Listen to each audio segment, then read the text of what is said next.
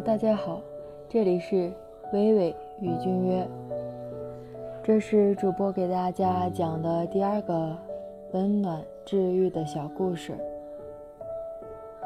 我爸说，我女儿缺点不多，就是有点胖，有点矮。